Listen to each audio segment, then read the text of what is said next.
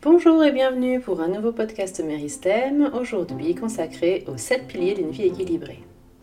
Les 7 piliers d'une vie équilibrée est le nom qu'on donne à un outil très utilisé en coaching dans le but de faire un état des lieux rapide mais néanmoins efficace de notre fonctionnement. C'est en fait une auto-évaluation qui permet de fixer des axes de progression. L'exercice est très simple.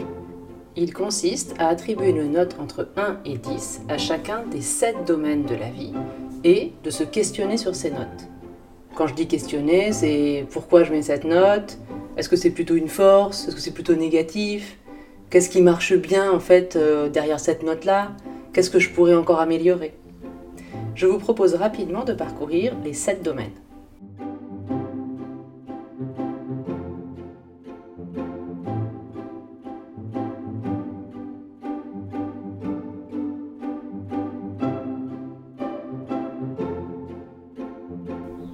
Commençons par l'intégrité.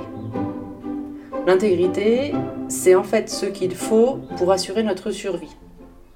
C'est un petit peu l'écologie pour soi-même. Il s'agit de prendre conscience des éléments qui constituent cette intégrité afin d'être en mesure de le respecter. En fait, l'intégrité, c'est pas vraiment facile à définir. Le plus simple, c'est de parler de non-intégrité. Par exemple, pratiquer le double jeu, ne pas être en accord avec ses valeurs, se voiler la face, mentir, ne pas respecter l'engagement. Tout ça correspond à la non-intégrité, et donc l'intégrité, ce serait l'opposé. Le deuxième domaine est constitué par les besoins. Un besoin, c'est très facile, c'est quelque chose qui manque et qui pourtant est indispensable à la vie. Il faut distinguer le besoin et l'envie. L'envie, c'est simplement un désir superficiel dont on peut très bien se passer. Par exemple, on a besoin d'air, on a besoin de sommeil, on a besoin de nourriture, alors qu'on a envie d'aller au cinéma ou envie de partir en vacances. Il est bien important d'avoir en tête qu'un besoin qui n'est pas satisfait ne disparaîtra pas et qu'il entraînera de graves conséquences. Le troisième domaine correspond aux valeurs. Pour clarifier un petit peu, voici quelques valeurs. Par exemple, la fidélité, l'amitié, la tolérance, l'efficacité, la responsabilité, l'amour, la combativité, le courage. Et oui, la liste est longue et je n'en finirai pas. Les valeurs expriment ce qui à un moment donné est vraiment important et essentiel pour une personne. C'est ce qui va donner du sens à notre vie et à nos agissements. Notons simplement que besoin, intégrité et valeurs sont intimement liés et qu'un changement sur un des domaines aura des répercussions sur les deux autres. Le quatrième domaine s'appelle le positivisme.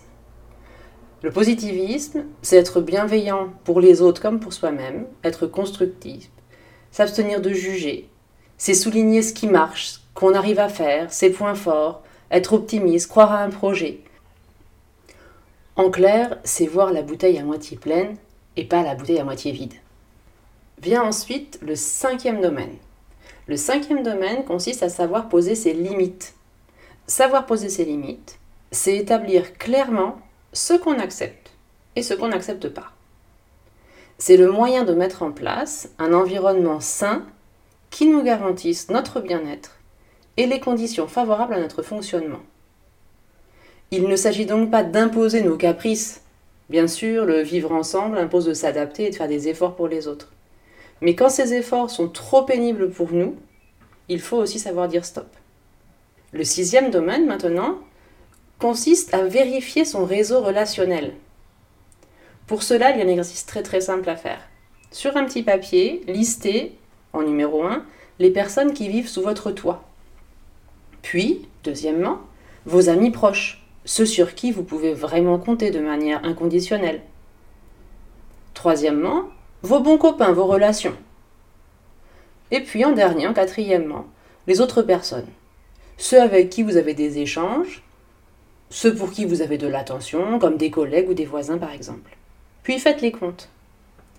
D'après une étude américaine, une personne qui est suffisamment entourée a une espérance de vie et un niveau de bien-être bien supérieur à une personne ayant un réseau relationnel peu développé. Pour avoir un ordre de grandeur, avoir au moins 12 personnes dans son entourage serait suffisant. Passons maintenant au septième et dernier domaine. Il s'agit de rendre le présent parfait.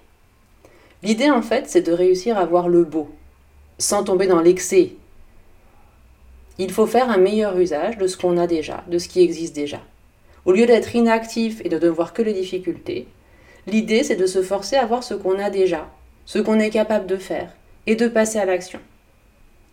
Un petit exercice très simple également consiste à faire une liste de 30 choses qui sont précieuses à nos yeux et qu'on est déjà heureux d'avoir. Reconnaître cette chance, reconnaître ce bonheur, permet d'avoir une source de motivation. Pour conclure, disons que cet outil est euh, très fréquemment utilisé en coaching car de manière très simple, concrète, mais néanmoins ludique, il permet de savoir où on en est et notamment sur quel pilier s'appuyer trouver un bon équilibre, mais sur quel pilier aussi il va falloir travailler pour encore l'améliorer. Cet exercice, donc très facile, je vous invite à le faire euh, immédiatement. Prenez simplement une petite feuille de papier, notez les sept rubriques, les sept domaines, et il suffit de manière honnête et euh, le plus objectivement possible de s'attribuer une note entre 1 et 10 selon notre niveau de satisfaction dans chacun des domaines. On pourra ensuite répéter, quand le besoin se fera ressentir, cet exercice de manière ponctuelle. Je vous quitte sur une petite citation qui nous apprend que l'homme est fragile et fort à la fois, et c'est l'équilibre qui le rend humain. À méditer.